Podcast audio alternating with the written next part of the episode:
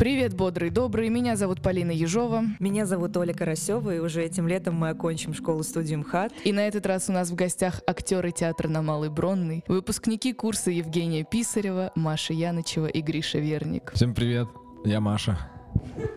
Всем привет, я Григорий. И мы попросили ребят стать сегодня нашими соавторами и подготовить подборку любимых, важных и просто дорогих сердцу фильмов и сериалов. Так, сейчас. Что сказать об этой профессии? Что сказать об этой профессии? Что сказать об этой профессии?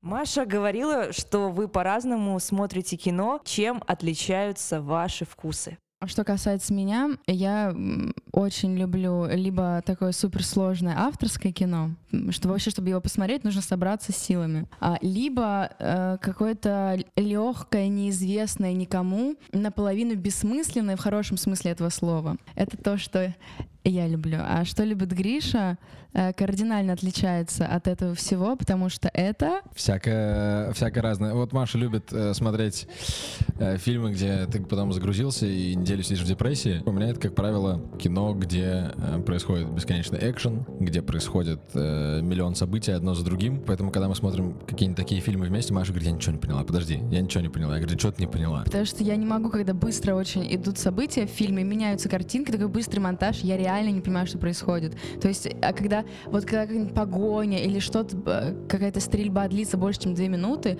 я реально просто не успеваю э, понимать, что происходит. Например, э, вот Гарри Поттера мы пересматривали год назад, и идет вот финальная битва за Хогвартс, а там происходит на экране, типа, убили этого, штурмуют крепость, э, взрываются какие-то заклинания. Маша говорит, подожди, подожди, подожди. Я говорю, что? Я не поняла, кого убили? Я говорю, ну вот этого. Маша говорит, кто это? Я говорю, Маш, мы смотрим третий фильм про этого человека, он все время на экране. Да? Я говорю, говорю, да. И вот так мы смотрим все экшн-сцены всех фильмов, какие бы они ни были. Э, ну, не знаю, какую-нибудь, чтобы конкретику, чтобы не просто мы рассуждали. Что мы смотрели с тобой последнее такого? Шерлок Холмс, который снял Гай Ричи. Кстати, это единственный фильм Гай Ричи, который мне не нравится, но не работает это кино почему-то. Вот «Джентльмены» супер работают. Тебе понравились «Джентльмены»? Ну, я даже не помню вообще, что там происходило. Ну, я не помню, вот вы помните, что там происходило? Ну, они там красиво дерутся. Да, вот. Там происходит много очень э, историй параллельно. Я могу объяснить, почему я не помню, что там происходило, потому что э, я ни к чему не подключилась эмоционально. То есть вот я сердечно ни к чему не подключилась, и поэтому я не помню. То есть да, я даже не помню, какие я эмоции вот как бы переживала в тот момент.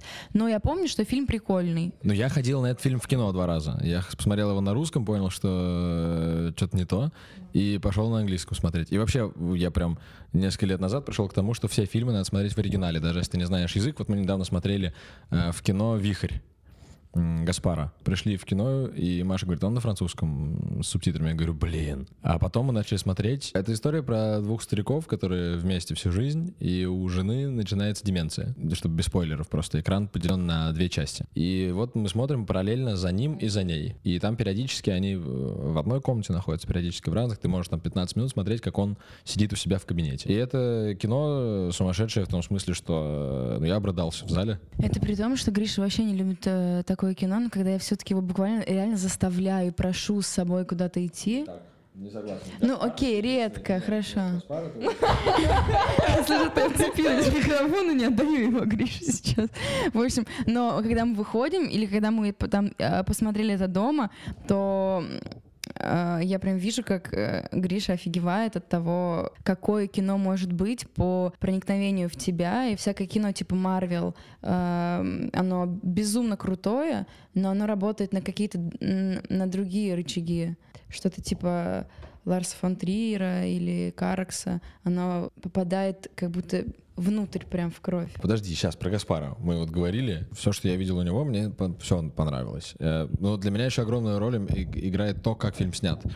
То есть какие планы, какие режиссерские решения, операторские решения. И, ну, реально часто бывает такое, что я говорю, Маша, блин, обалдеть, посмотри, вот как они придумали. Там вот тот же, например, «Вечный свет». Мы тоже ходили в кино смотреть. Фильм, который идет сколько, 40 минут, по-моему, 35. Вот ты смотришь этот ход и вот этот мелькающий свет, от которого может начаться там э, приступ на каком-то подсознательном уровне просто, не на, на чувственном, наверное. Там, я не понимаю, что происходит, но меня, меня что-то внутри в этот момент там сопротивляется. Э, мне неуютно, мне некомфортно. И потом выходим, я говорю, блин, обалдеть. И это э, связано отчасти с тем, что я не видел многого. А, например, Маша, которая смотрела «Вход в пустоту», э, она уже видела этот ход, она уже знает, что это такое. И, ну, как бы, может быть, примитивно сейчас я это все объясняю. Грише всегда очень важна картинка.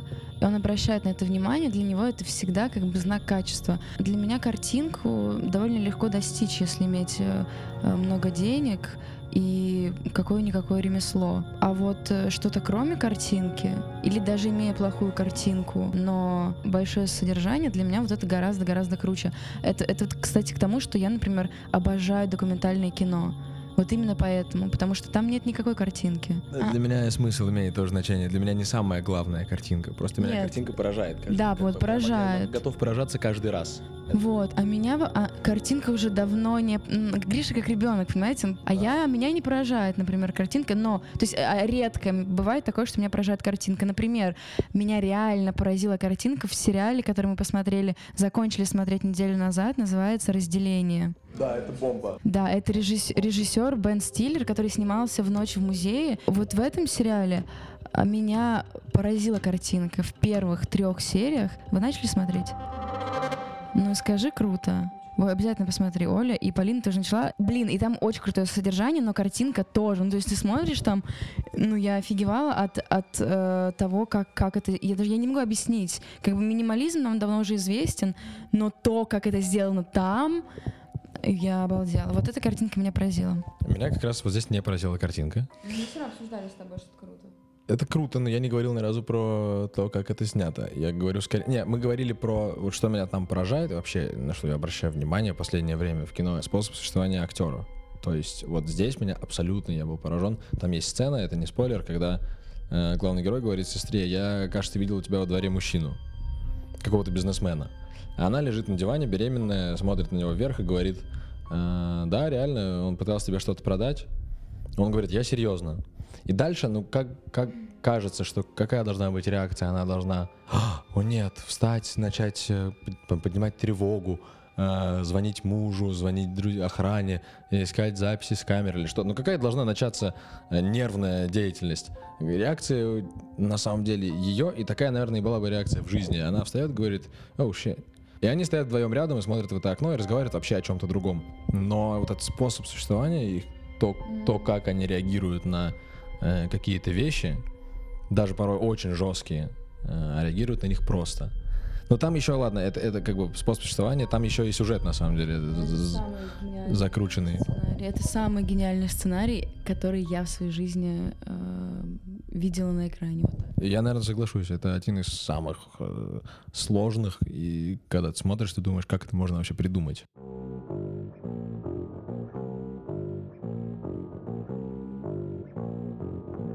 Сериал, который мы посмотрели вместе вообще целиком, это «Как я встретил вашу маму». Если вдруг кто не видел, то... Да, мы смотрели Если вы его. хотите посмотреть, как плачут мужчины, то 9 сезонов сериала, и дальше смотрите на этого мужчину, который просто не может. Э, И я, я тоже рыдала, тут невозможно держаться, это лучший сериал. Круто, что пока что, пока что из этого разговора я рыдаю все время на фильмах, на всех. Рыдал в кино, потом рыдал на сериале «Дома». Да, да. Причем я на самом деле очень, ну, черствый зритель. Ну, короче, про «Как я встретил вашу маму» это вообще первый э, такой большой ситком, который я посмотрел в жизни. Естественно, не считая папиных дочек.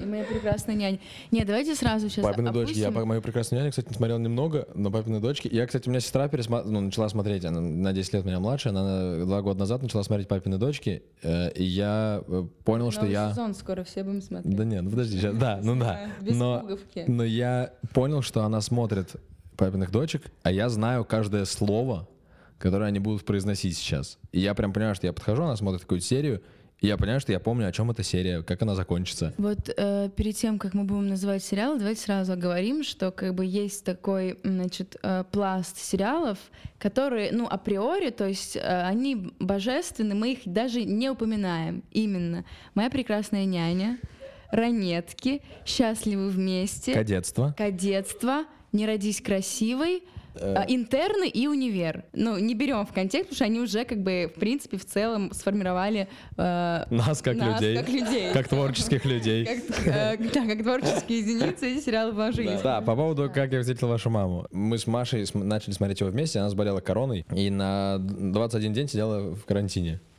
И мы 21 день созванивались и говорили, ну что, включаем, включаем. И смотрели параллельно, подряд просто серии. Приходили, я приходил к нам домой, и все, и вечер начинался. И мы каждые 20 минут, потому что серия идет 20 минут, созванивались, такие, ну что, еще? Да, еще. Все, пока, пока. И включали следующую. Через 20 минут опять. Ну что, еще? Да, еще. Ну все, пока, пока. Это больше, чем сериал, это жизнь. Ну, как бы ты не можешь это назвать сериалом, там это, ну, реально жизнь. Ты ре- Причем это жизнь, которую ты реально начинаешь жить Да. с этими героями. И ты уже не понимаешь, когда он заканчивается, там 13 сезонов, по-моему. Но когда вот он, вот он когда закончился, я помню, что я не очень понимал, как дальше жить. Концовка этого э, сериала, она же не понравилась, знаете это? Она не понравилась зрителям, ну, когда вот он выходил. Э, И компания сняла альтернативный финал. Такой как бы, причем на самом, вот и мы, кстати, с Машей тогда еще обсуждали, что в сериале э, концовка придумана гениально абсолютно. Абсолютно. Вот разделение самый гениальный сценарий, а как я встретила вашу маму, самая гениальная концовка. Реально. Реально, ну это, ну это просто высшая степень. Потом, когда мы посмотрели, просто залезли на YouTube, посмотрели альter- альтернативный финал, который как бы всех устроил. Ну окей, ты такой, ну я понял, ладно. Он такой, как вот ты ждешь, что вот он такой будет. Когда ты это получаешь, ты такой, ну ладно, я этого ждал. Он же рассказывает Историю своим детям, и он говорит, итак, дети, я встретил вашу маму. И ему дети говорят, серьезно? Он говорит, нет. И дальше еще... Ты каждый ждешь серию, что типа, ну и это, и да, да, и ты... А и- может это она? Да, да. И, а, и потом говорит, итак, дети, я встретил мамину подругу, и ты такой, и это, ну, это очень крутое чувство, все время ожидаешь, ожидаешь, ожидаешь, и поэтому, поэтому финал разрывает. Еще наш любимый сериал, обалденный, называется «Отыграть назад». Посмотрите. Сериал с Николь Кидман и Хью Грантом. Это сериал, в котором ты все время думаешь э, на чьей ты стороне. Прям я помню эту мизансцену, потому что я сидела на кресле, а Гриша сзади на диване. И мы вот так смотрим, смотрим, и я так к нему оборачиваюсь, типа... «А?» И он такой... И мы реально, ну, мы просто, ну, мы пытались угадать, кто там, ну, типа, кто убийца, как там, типа, со- что садовник. Ну, в общем, вы поняли, в чем. Короче, вырежьте это. Да, да. Вот то, что Маша говорила, все, пока вырезайте. Короче, э, достаточно, ну, сериал, кстати, опять же, он очень просто снят. Нет никакого выпендрежа. И, но там Кстати, это снял продюсерский центр Николь Кидман. Она вообще наша девочка, она топовая. Мы ее обожаем. Моя. А, кстати, моя любимая актриса. Николь Кидман. Да. сюжет тоже понятный и простой. Но то, как это придумано и как это сделано, мы реально сидели просто с огромными глазами, и ты каждые 20 секунд, вот идет одна сцена, и ты говоришь, я думаю, это он. Потом проходит 5 секунд, ты говоришь, нет, стоп, это точно, это все, я понял, это точно не он, это она. Проходит 15 секунд, это вообще не утрирование, это реально сериал. Ты говоришь, нет, все, стоп, это не она, это он, это он. И мы вот так вот смотрели его, сколько, 6 серий там? Вот 6 серий мы так, мы так и смотрели. Это просто обязательно смотреть. Николь Кидман психолог, у которой все в жизни хорошо. Все прекрасно. Муж, сын, офигенный дом, квартира. В жизни все хорошо, и в один день она узнает, что, возможно, ее муж ей э, изменяет, да? Или, или, или что он, возможно, совершил убийство. Короче, что, возможно, ее муж ей изменяет и, и совершил убийство. Все. Хорошего просмотра. Я очень тупо формулирую синопсисы, потому что ты, как правило, не часто запоминаешь сюжет, а ты запоминаешь, как бы, что у тебя в связи с этим а, происходило. Вот я, э, в общем, там суть в том, что что-то плохое, как бы что-то совершает какой-то человек, и ты весь сериал а, я уже, я с просто разным- уже сказал, кто что. Давайте прочитаем с кинопоиска, чтобы мы не как лохи выглядели. Кстати, всем рекомендуем. э, Кинопоиск выпускает офигенные 10-20 минутные ролики м, про разное, про всякое. Там, например, как, ну вот ролик называется «Как аниме захватило мир». Кстати, про аниме мы поговорим сегодня тоже. Э, «Как аниме захватило мир». 26 минут тебя просто погружает вот в эту историю. Очень круто, очень интересно. И после просмотра этого ролика ты реально, во-первых, что-то понимаешь, а во-вторых, хочешь посмотреть то, о чем там говорится. Ну или там у Как них есть... аниме захватило Гришу. Это реально его любимое в жизни. Я не могу посмотреть аниме. Вот я, я, я пыталась. У нас есть на курсе тоже любители. И правда, взрослые люди смотрят. Я знаю, что там и сюжет, и плачут вообще, и все там происходит. Ну, как-то вот, можно... Моя хорошенькая. Ничего не получается у меня. Я тоже такой же человек. Маша Была. абсолютно такой же человек, и такой же человек и есть. Ладно, уж не надо была. Мы должны посоветовать это аниме, которое мы... Одно, Маша посмотрела, это самое, ну, это назовем словом попсовое, но попсовое не в плохом смысле, а в смысле самое известное. Э, э, Аниме «Тетрадь смерти». Я просто люблю аниме, я со школы его смотрю. И мне хотелось все время, чтобы мы вместе что-нибудь с Машей посмотрели, какое-нибудь аниме. Я это несколько раз наблюдала, что вот мы общаемся, общаемся, и потом люди такие, да, я там аниме люблю, и они реально начинают, о, да, они как будто вот соединяются в потоке своей любви к аниме. То есть нет такого, что ты такой, блин, я вот там Трира люблю, и там человек такой тоже другой, а, да ладно, и вы начинаете там переписываться, дружить. Догвиль, просто, Да. а помнишь, как в Догвиль? Да, а вот с э, аниме так происходит. То есть анимешники это реально вот э, какое-то огромная у них э, фан-база, и они прям друг за друга, брат за брата за основу взято. Тетрадь смерти. Э, Всем, кто никогда не смотрел аниме или там всегда относился к нему как-то предвзято или как-то не интересовался, короче, это вот то, с чего стоит начать. Хотя я начал не с этого, я начал с Наруто. У меня в, в классе все смотрели мои друзья, и я знал, в принципе, все спойлеры, но э, в какой-то момент начал смотреть, там 700 с лишним серий, Э, я посмотрел все, и это одно из самых величайших вообще произведений. Это вообще не шутка, это факт. В мире, да, Это, это одно из самых великих произведений в природе, в истории. Я не шучу. Ты можешь... Да. Если бы, если бы мне сказали выбрать Наруто или египетские пирамиды, вот что-то одно будет уничтожено, то мне очень жаль египтяне, но, э, но я ничего не могу с собой поделать, да.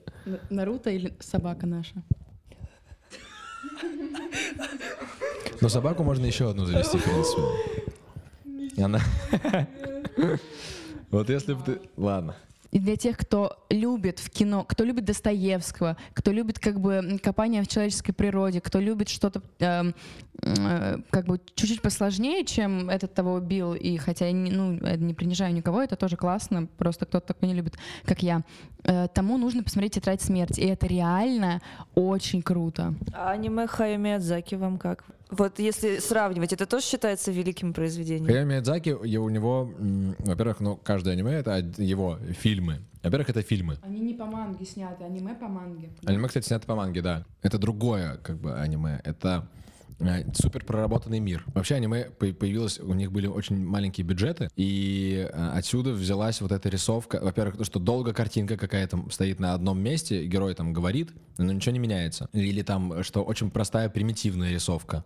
То есть мультики, как правило, там диснеевские, они же нарисованы очень здорово. Ты понимаешь все эмоции, ты видишь у э, героев.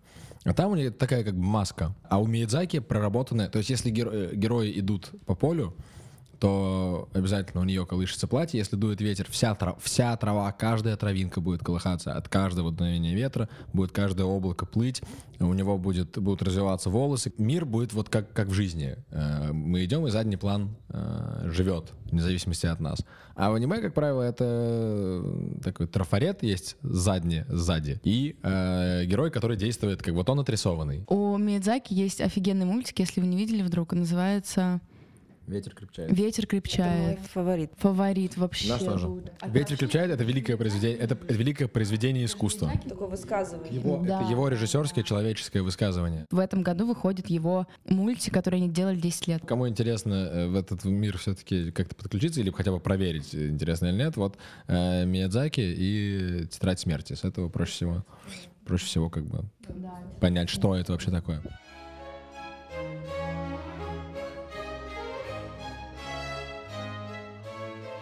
Я как-то Маша сказал, Маша, я ничего не видел у Трира, что мне посмотреть? Он говорит, о, круто, все, смотри Догвиль. Фильм идет три часа, я смотрел его шесть, по-моему, пять с половиной или шесть часов. Я не мог, я не мог понять вообще, что, почему я должен смотреть этот фильм. Почему? То есть крутой, очень крутой ход, э, что действие происходит в каком-то павильоне, и у них вот эти условные границы. Все. Для меня, но дальше это все какая-то адская чернуха была, из которой я для себя ничего не почерпнул. И в конце, когда все случилось так, как я хотел, чтобы случилось, я с ощущением, что галочку этого фильма я поставил, закрыл э, комп и больше никогда к этому фильму не возвращался. Но я обожаю этот фильм, я обожаю Ларса фон Триера, и мой самый любимый фильм — это «Меланхолия». Вы видели? Классно, тебе нравится? Есть просто какое-то кино, ну, как будто у меня лично такое было, то есть я как бы смотрю, я могу сказать, что, блин, вот это просто там бомба, я не знаю. Я в любом случае, короче, если это какое-то якобы культовое, ну, так или иначе кино, я не скажу про него плохое. То есть ты не любительница обосрать? Я наоборот, скорее, во-первых, мне жалко мое время. ну и плюс то, что вот такой абсурд. Я могу сказать, что я что-то не поняла, но я не скажу, что да говно полное. Но я согласна абсолютно э, с тем, что я тоже стараюсь вообще никогда ни при ком, за исключением одного человека, это Гриша, ничего не обсирать касательно кино, театра или вообще чего бы то ни было, в чем я хоть немножко разбираюсь. Вот я никому, кроме Гриши, ничего никогда не говорю. И вообще, если как бы твое мнение хоть кого-то немножко заденет, оскорбит или просто даже принесет какую-то немножечко отрицательную энергию, нафига тебе вообще открывать рот тогда? Либо промолчи, а будет лучше, даже если скажешь, что молодец, очень интересно. А у Гриши вообще есть на этот момент м- офигенная фраза, которую он говорит, когда ему не понравилось, но нужно что-то сказать, пожалуйста. Э, я такого еще не видел. Я так... Он говорит, я такого еще не видел. Я, наоборот, типа всегда пытаюсь найти хорошее что-то. То есть, где, если там это ужасный какой-нибудь фильм или вообще что, что бы то ни было, я пытаюсь найти что-то хорошее. Ну вот как, грубо говоря, э, вот э, на примере того же Догвиля, который, к сожалению, я не говорю, что это ужасно. Я говорю, что просто я это не... Да, уже обосрали, фи... уже обосрали фильм Гай Ричи как раз. Ну мы... Не, ну подожди, Гай Ричи... Да слушай, нет, я думаю, он вообще не обидится на нас, думаю, ему да. плевать. Нет, поскольку, он, поскольку он слушает каждый выпуск, мы потом с ним свяжемся, узнаем. Я стараюсь найти что-то э, положительное. И, как правило, у нас возникает момент, что Маша говорит, а что, зачем ты защищаешь? Я же не тебе, как бы не тебя пытаюсь оскорбить, но я автоматически начинаю защищать. То есть нам может обоим не понравится фильм, я говорю, ну посмотри за то, как снято, например. И все, у нас начинается вот выяснение, а важно ли, как это снято? Да, а я потому а что всегда наоборот. То есть мне я пытаюсь критически мыслить. Вот Маша, кстати, это, это важный момент. Маша называет это критически Да, мыслить. я это так называю, потому что это так Что-то обосрать, это значит критически мыслить. Нет, да, это значит критически мыслить. Это значит понять. Э, то есть э, я не могу сказать, что мне очень понравилось, если мне, если это не идеально. Ну, то есть вот условно, вот есть э, сериал, мой любимый сериал «Дрянь», «Флибэг». Вы видели? Сро... Блин, срочно, девочка. И Friends. Это будет лучшая ваша ночь, когда вы посмотрите этот сериал. Дрянь называется. Вот в этом сериале идеально все, то есть все. И как бы к нему не нужно, не при, ну то есть в нем не нужно искать, а вот я поняла, потому что я все время пытаюсь улучшить. То есть я как бы смотрю, я думаю, вот блин, если бы здесь немножечко они вот, ну, то было бы лучше.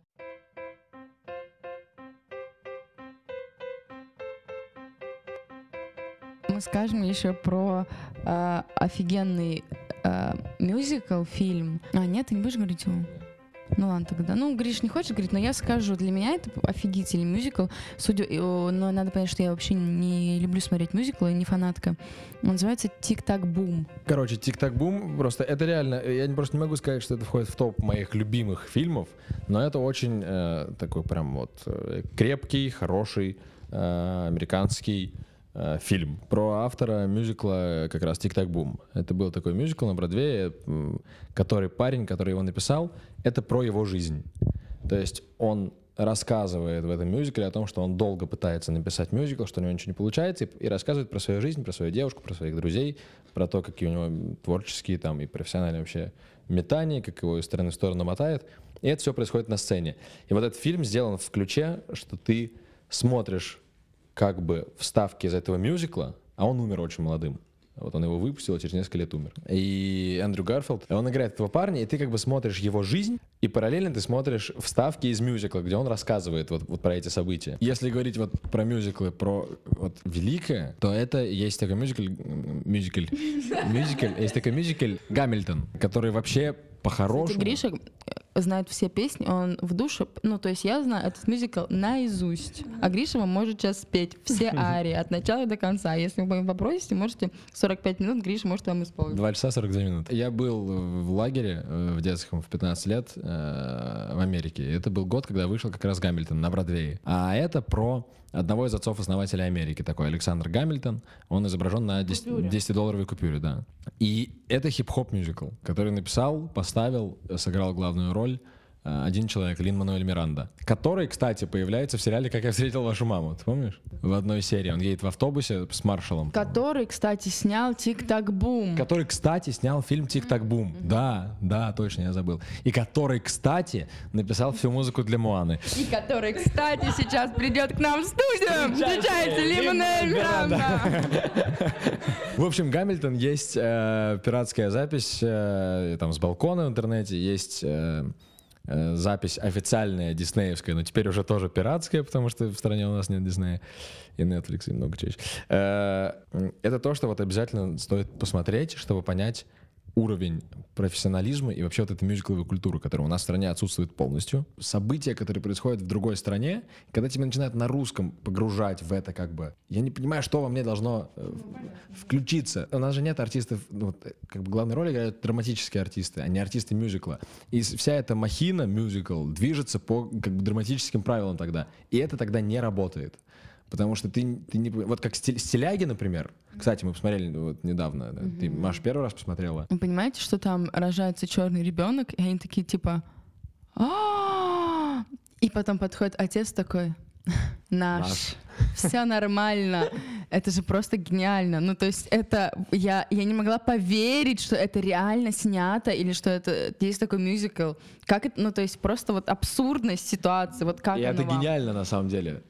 Ну, то есть это... Как. Ну, бы через, через эту сцену ты понимаешь и этого отца, и в принципе про вот этих людей. Все. Стиляги, э, мюзикл, снятый про Советский Союз, то, что у нас, э, мы понимаем это и на генетическом уровне, и на историческом уровне. Но э, вся эта была тирада гигантская к тому, что Гамильтон, который не, не должен как бы попадать по-хорошему никак в тебя, но в, в меня попадает дичайшим образом. Потому что это, э, во-первых, хип-хоп. И вот ты смотришь на английском языке про какого-то дядю, который э, боролся за э, справедливость в другой стране, исполнение и эти э, там биты, и то, как это оформлено, дико попадает. И я э, в конце, когда я первый раз его дослушал, я плакал. Э, мы третий раз вернулись к тому, что я рыдаю все время. Да, да, да, да. Это вопрос, знаешь, напишите в комментарии ваши варианты. Сколько раз Гриш плакал? Ну я реально, причем я не просто... Сколько раз мы сказали слово «реально» за этот подкаст? Все, я долго говорю, передаю слово э, Маше, о чем-нибудь поговорим. В общем, Гамильтон всем рекомендую. Можно послушать, посмотреть. Вот знаете, есть такие сериалы, да, как которые на уровне с божеством, вот мы их назвали уже, а есть такое что-то, что и, и про них, то есть когда ты их скажешь, кто-то может там что-то про них сказать, что они какие-то плохие, там, но это плевать, потому что это уже как бы, ну, понятно, что они гениальны, то есть тут ничего не скажешь. Но есть таки, такое кино, которое ты безумно любишь, и когда ты его как бы этим делишься с кем-то, ну, я не знаю, у вас такое бывает, то есть ты отрываешь это от сердца, говоришь человеку, и, а потом человек такой смотрит и такой, ну, нормально. Ну, что-то я не понял. И мне, мне от этого так больно и обидно становится. Я это объясняю тем, что я уже человеку просто описала, ну, в пять раз красочнее, Ну, чем то, что там быть. происходит. Человек уже с ожиданиями, что, боже, ну сейчас. И вот все из-за этого не получается. Как будто вообще, если бы я ничего не говорила, и человек бы посмотрел, он бы сказал, блин, это офигенно. А из-за того, что я уже сказала, что, блин, это офигенно, ну, в каком месте? Ну, как бы немножко, знаешь, такой Да, скептизм может включается. быть. Но все-таки я готова оторвать несколько фильмов от сердца. Первый фильм «Милая Фрэнсис». Режиссер, который его снял, это Ноа Баумбах. Это чувак, который сейчас снимает «Барби». Вы должны знать. А, нет, нет, нет, нет, нет. Это муж той э, женщины, которая сейчас снимает «Барби». Да, с Марго Робби и Райаном Гослингом.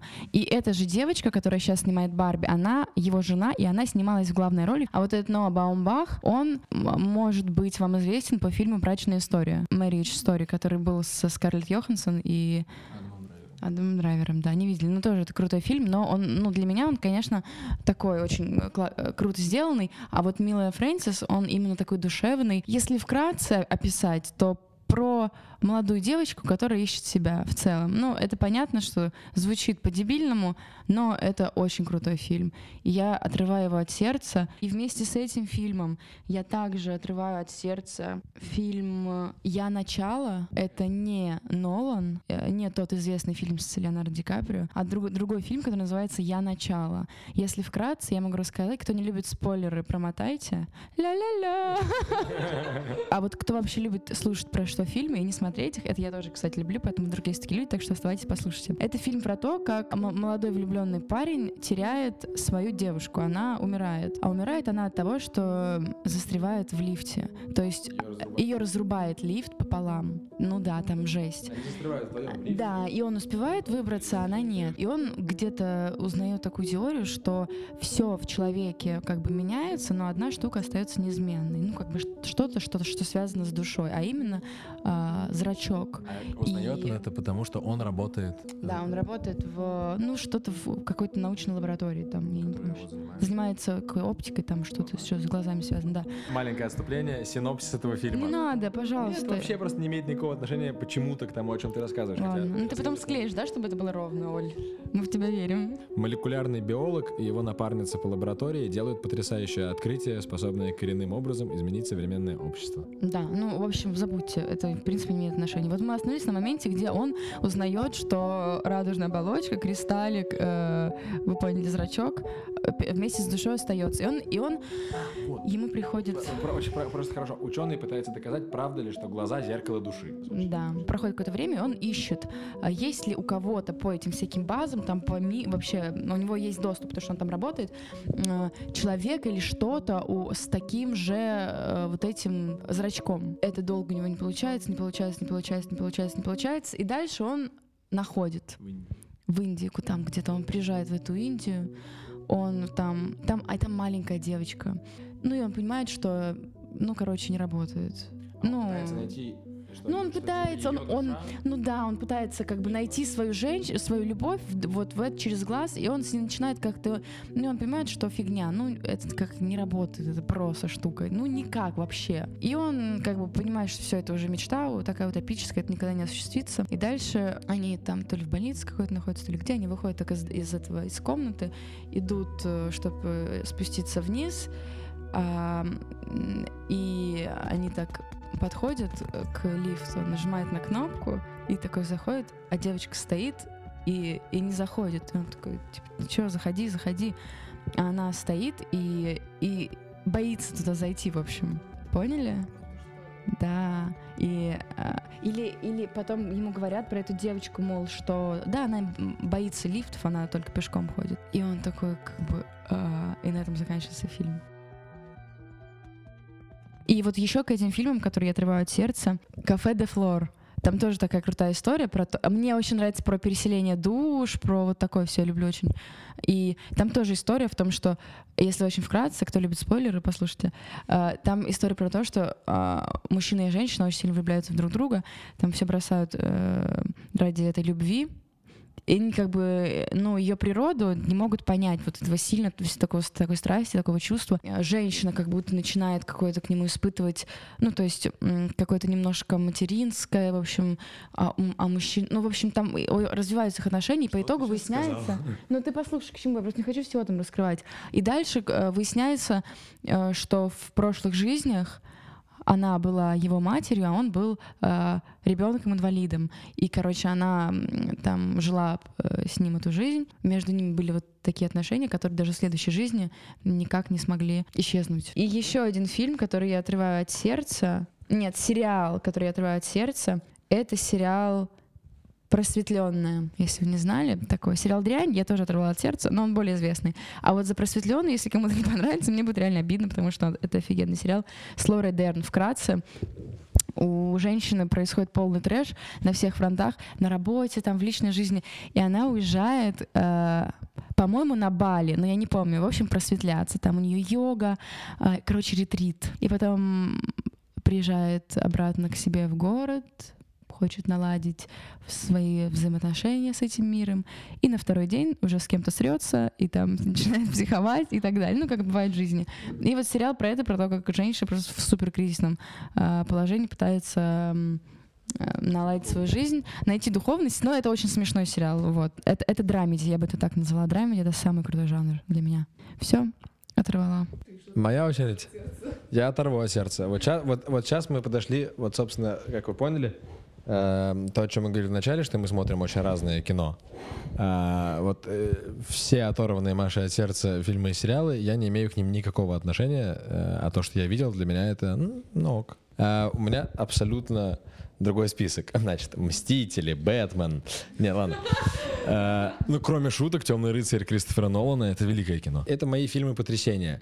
Я не знаю, с чем это связано. Возможно, это связано с моментом их появления в моей жизни. Например, вот такой фильм, как «Красота по-американски». Банальный ответ, потому что очевидно, что это великое кино. Фильм, где тебе в первые 30 секунд закадровый голос говорит, это история о том, как меня убьют. Просто не думаешь, надо, да, сюжет, про сюжет «Красоты по-американски» говорить. Я просто даже не понимаю, как, как, как этот сюжет пересказать. А, а а что там рассказать? могу сказать.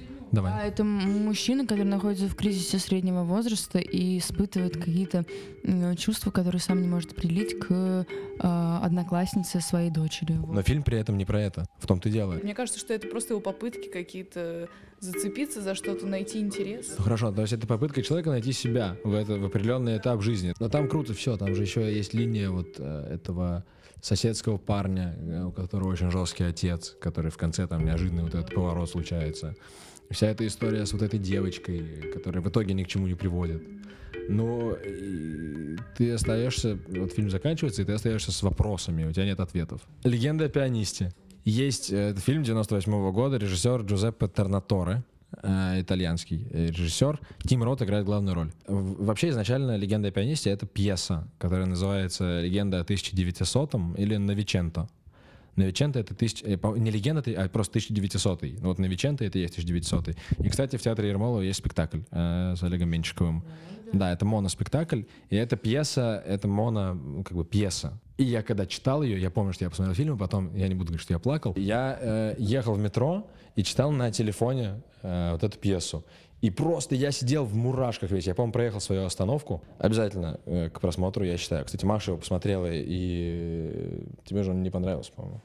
Потому что вот для меня этот фильм относится к жанру грандиозное кино. «Легенда о пианисте», «Титаник». Потом у него есть у этого же режиссера фильм «Новый кинотеатр Парадизу». Это вот, это вот огромное такое кино, которое вложено очень много денег, которое намерено на то, эм, чтобы э, стать успешным кино, не, не тупым, но легким для понимания. Вот, вот такое. Вы поняли, да? Никого не хочу обидеть ничем, но вот для меня это такое, такое кино. Я, видимо, тогда открыл для себя мир большого кино, что существует не только развлекуха. Потому что до этого я смотрел там всякие Гарри Поттер, Пираты Карибского моря, я обожаю все это. Я вообще обожаю фантастику, я обожаю научную фантастику, я обожаю фэнтези, я обожаю мультики, э, обожаю всякие комиксы, экшен. Ну вот э, я, я люблю прям это все. Кстати, фильм Перси Джексон и Похититель молний. эм, если, кто, если кто-то... Всем рекомендую, смотрел его 8 раз. Эрик Риордан, который написал Перси Джексона, э, это же как бы все на самом деле основано на мифах. А он сочинял это для своего сына дислексика. То есть его сын, ну, дислексия, что такое, он не может читать нормально. И он придумал просто идею, что если люди здесь с дислексией, это потомки э, древнегреческих богов, то есть полубоги у которых мозг настроен на древнегреческий язык. Поэтому он не воспринимает современный текст. Все. И из этой идеи у него все дальше родилось. Что еще? Э, про аниме мы сегодня говорили, э, но я должен сказать, просто обязан сказать про атаку титанов. Вот если кто-то не видел, это тоже э, супер. Но это просто технически и там по истории, по сюжету это какая-то невероятная вещь. Больше ничего говорить не буду, это стоит посмотреть. Значит, в прошлом году, по-моему, вышел фильм «Все везде и сразу», да?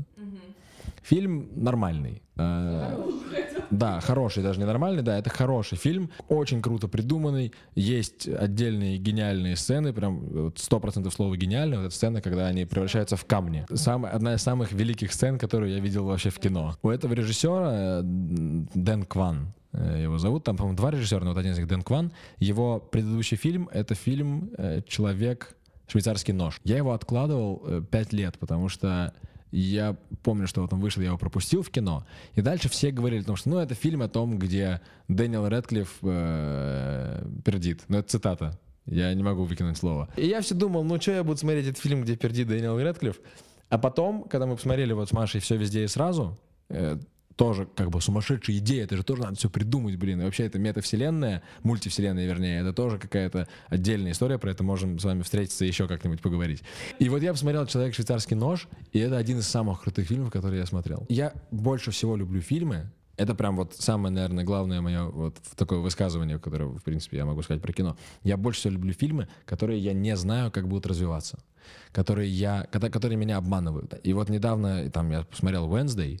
Э, Это смотрели, естественно. Круто, круто. Новый Гарри Поттер, да, новый, ну по факту новый, там для меня это новый Гарри Поттер. Посмотрел на одном дыхании, посмотрел на одном дыхании. Но я в середине сериала уже знаю, чем он закончится. Я все равно, мне интересно, здорово, клево, но я уже все понимаю. А вот человек швейцарский нож или там все везде и сразу, ты смотришь, и ты не понимаешь, как он будет развиваться. Тебе кажется, ты смотришь кино про одно, а в следующую минуту тебе переворачивают сознание. И дальше в итоге вот этот фильм про то, как парень тащит труп э, к цивилизации от морского берега, просто они через лес идут к цивилизации. Но он настолько про что-то очень личное, про что-то очень человеческое, и при этом про что-то очень философское. Ты влюбляешься в, в этих героев, э, которых, казалось бы, совершенно невозможно полюбить ни одного, ни другого.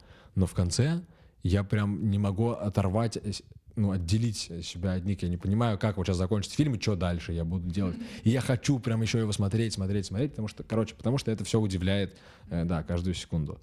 И напоследок, наверное, э, еще, э, ну, у меня здесь вот написан сериал «Мандалорец», но просто я считаю, что это единственная качественная работа по Звездным войнам с времен старых снятых Звездных войн. И есть такой дядька, британец, э, Рики Джервейс. Он э, режиссер, сценарист, актер, комик. Он говорит, что на слова нельзя обижаться. У него очень жесткие стендапы, очень такие прям с черным юмором, с э, прям жесткие. Ты иногда даже смотришь не понимаешь, как над этим можно смеяться. Э, Сериал «Офис» вы наверняка знаете, э, американский со Стивом Кареллом. Вот это ремейк. Оригинальный офис придуман как раз Рики Джервейсом и снят в Британии. Еще не посмотрел этот оригинальный офис, но я посмотрел, э, мне было очень интересно. Я уже советую, да. Я, но я посмотрел сериал «Массовка». Смотрела? Это вот он играет главную роль, это Рики Джервейс. И он же, да, и он же режиссер. Ну вот, массовка. Это же супер. Это то- тоже уже очень черный такой британский. Вообще я обожаю юмор британский, потому что он очень ну, зло- зл- злободневный такой. В общем, рекомендую всем смотреть все, что связано с Рики Джервейсом. И обязательно то, как он ведет «Золотой глобус». Его пять раз приглашали вести «Золотой глобус». Э, Это искусство. Быстрее, пока у меня микрофон в руках. Я, я, я просто скажу про то, что если кто-то любит, как я, фильмы про маньяков, да, документалочки всякие, да, то нужно посмотреть такой фильм Don't Fuck With Cats. И, в общем, это тоже документалка на Netflix, и она безумно крутая. У нас такого жанра не делают. И вообще все, что там э, документальное про маньяков, если вы любите такое, надо смотреть. А есть один диснеевский мультик, который почему-то он прошел, я не знаю, почему так произошло. Причем он у прошел нас, видимо, в стране мимо. прошел мимо, да. А, Да, это, он называется «Вперед». Сейчас, внимание, не вверх, а вперед. Про двух братьев эльфов. Ребят, это разрыв, Гриш. Это- Ты... Гриша плакал, я тоже плакала, реально. Это правда. Причем там, ну, а, просто Ну, как работает. Нет, я не расскажу, да я не расскажу, я просто расскажу, в чем, в чем, Ну, там суть. не говори Я говорю, из-за чего мы плакали, в чем Нет, там. не надо, это спойлер вообще. Нет, это вообще не спойлер. Это спойлер. Ну, кто спойлер, тот перемотайте. Ла-ла-ла-ла-ла. Короче говоря, там история в том, что э, просто три минуты чувак прощается со своей машиной. Какие три минуты? Поняли? Три Ну, секунды. Хорошо. Ну нет, се- 30 секунд. Ну, 30 секунд. Человек прощается со своей машиной. Эльф. Мы, и мы рыдали. То есть мы реально рыдали в голос. Вот как это сделано. Гениально. Мульт. Мультик. Просто мульт. Вот из тех фильмов, которые вы перечислили, какие, может быть, роли вы хотели там сыграть? Я не назвал то, что я сейчас буду называть. Это не из тех фильмов, про которые мы говорили, но есть сериал «Уэйн». Посмотрел его на карантине. Это моя первая роль мечта. У меня никогда не было такого, что я вот мечтаю сыграть там Гамлета условно. У меня никогда не было роли мечты. На карантине у меня появилось две. Первая — это главный герой сериала Уэйн, собственно, Уэйн, э, парень. А вторая — это сериал «Острые козырьки». И это как раз про гангстеров, таких британских, очень стильных, очень таких как бы жестких, бескомпромиссных. И тоже при этом очень внешне спокойных. Вот я бы хотел сыграть что-то очень внешне спокойное. Человека, у которого нет лишних движений, нет лишних слов. Томми Шелби. Вот это две роли мечты. А, И я понимаю, что э, мне сейчас 23, и Уэйн от меня все дальше и дальше с каждым годом, потому что это история про 19-летнего парня. По стилистике это роуд-муви. И от меня очень далеко как раз то, что я хотел бы сыграть. вот такой угрюмый, э, молчаливый, асоциальный э, человек, парень без родителей, без возможностей каких-либо, без представления каких-либо о его будущем и о том, что вообще делать в следующий, на следующий день. Мне дают все время, у меня э, за мной как бы закрепилось такое амплуа типа плохого, такого плохого парня. С чего вдруг, кто это придумал, я не знаю. Но вот как бы, типа, меня видит как отрицательного такого героя. Э, Я играл в, спектаклях все время у нас. Я играл дракона в драконе, э, герцога Арсина в 12 ночи, там Париса в Ромео и Джульетте. То есть все как бы ребята с претензией к главным героям. Я бы хотела жить во, во, во, во Франции во времена французской новой волны и вот сниматься вот тогда, вот там сняться, если уж так говорить, вот где бы я хотела сыграть, потому что это был такой глоток воздуха, такой вообще взрыв мозга, как они так, они просто разговаривают человеческим языком, там, или у Гадара, они просто общаются, они просто разговаривают, там, со спины, там, жить своей жизнью, э, по-моему, и он там снимает ее со спины, и он там что-то общается, разговаривает со, со- со спины. Ну, понимаете, для них это было просто что?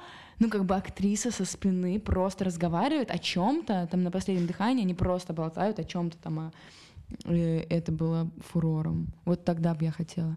А так, мне вот скорее я все время думаю о том, вот почему я не я сняла фильм «Я начало», или почему не я сняла фильм «Кафе де Флор», блин. Или почему, вот я все время думаю, почему не я сняла фильм «Звезда Меликян». Вот, кстати, вот эту роль я хотела бы сыграть. Да нет, вот у меня, знаете, такое ощущение, что в хорошем кино как будто я даже не хочу ничего сыграть, потому что я вижу, что там все на своих местах. К сожалению, очень часто кино работает по первому плану, когда тебя типаж не видит и тебя относят к определенному типажу, и им плевать, что ты даже близко этим не являешься. Ну вот как это работает? Э, Ты видишь фильм, и до того, как человек откроет рот, в, ну вот в не очень хорошем кино, ты до- как бы ты должен уже понимать, кто он и что он. То есть, условно, тебе твое лицо э, персонажа должно говорить о том, так, она сучка или она хорошая. В жизни, блин, все не так. Те, кто делает кино, пытаются все, время все облегчить и занимаются просто типажными штуками. Ну, просто это сложно взять э, девочку нестандартной внешности и найти в ней что-то лирическое, то, что ей пойдет. Это очень сложно. А, а, а, еще, а что еще хуже, это когда брать девочку, а, которая с внешностью лирической героини, а, а внутри у нее что-то другое. Если э, Данила Козловский, то герой. Никто не думает о том, что Данила Козловский может там похудеть на 45 килограмм, как Кристиан Бейл, и сыграть какого-то, ну, другого. То есть его возьмут на какую-то другую роль, но это будет все равно Данила Козловский такой, какой он вот на тот момент в жизни. Короче, у нас как бы не готовится, у нас нету вот этой подготовки к роли э, в таком ключе, в котором она есть в Голливуде. Там, где у артистов есть специальные спортзалы, специальные тренеры, специальные коучи, специальные психологи, специальные диетологи, врачи. Они проходят там полную подготовку. Если он сыграет, будет играть пожарного, то до этого он пройдет полный инструктаж и, возможно, даже съездит на какой-то пожар, как пожарник, чтобы знать каждую мелочь. Кристиан Бейл, который, на, сколько, по-моему, он весил 40 килограмм, если я не ошибаюсь, в фильме «Машинист», на него жутко смотреть, потому что это скелет, обтянутый кожей. Через два года, вот в- как раз в этом, в Нолановском «Терн- «Темном рыцаре», он весил 95, по-моему, и был накачанный, э, просто идеально выглядящий такой герой. Я, я вот только за такое, за полное погружение. Шайа Лабаф, это я считаю немножко перебор, но Шайа Лабаф, когда снимался в фильме «Ярость», приехал на съемочную площадку, и дальше 8 месяцев, пока они не снимали фильм, он не мылся. Они сидели в танке, это фильм про войну, и они сидели в танке, и типа вот, вот на самом деле было бы вот так. Он вырвал себе зуб, потому что он посчитал, что у его персонажа не должно быть зуба. Э, То есть, но он как бы, но он себе все придумал. И он придумал себе другого человека. Мы в очередной раз предлагаем общий тренинг. Его предлагают Маша и Гриша, поэтому ослушаться нельзя. Друзья, подписывайтесь э, на подкаст. Да, ставьте лайки, и мы очень рады прийти. Оставляйте ваши комментики. Сколько раз Гриша плакал? Смайлики, да, сколько раз Гриша пла- плакал, сколько раз мы сказали слово «реально». Сколько раз мы сказали немножко. И спасибо, девочки, что пригласили нас, потому что мы пересекались всегда около... На втором этаже школы студии МХАТ. Сегодня мы пересеклись в другом месте. И это классно. Мы впервые увидели, какие вы в жизни. видели вас только на сцене, как бы сказать, в, образе, да. Да, реально, спасибо вам огромное за приглашение. и интересных гостей хороших. Yes. Спасибо, что вы дослушали до конца этот выпуск. А, ну все, чао.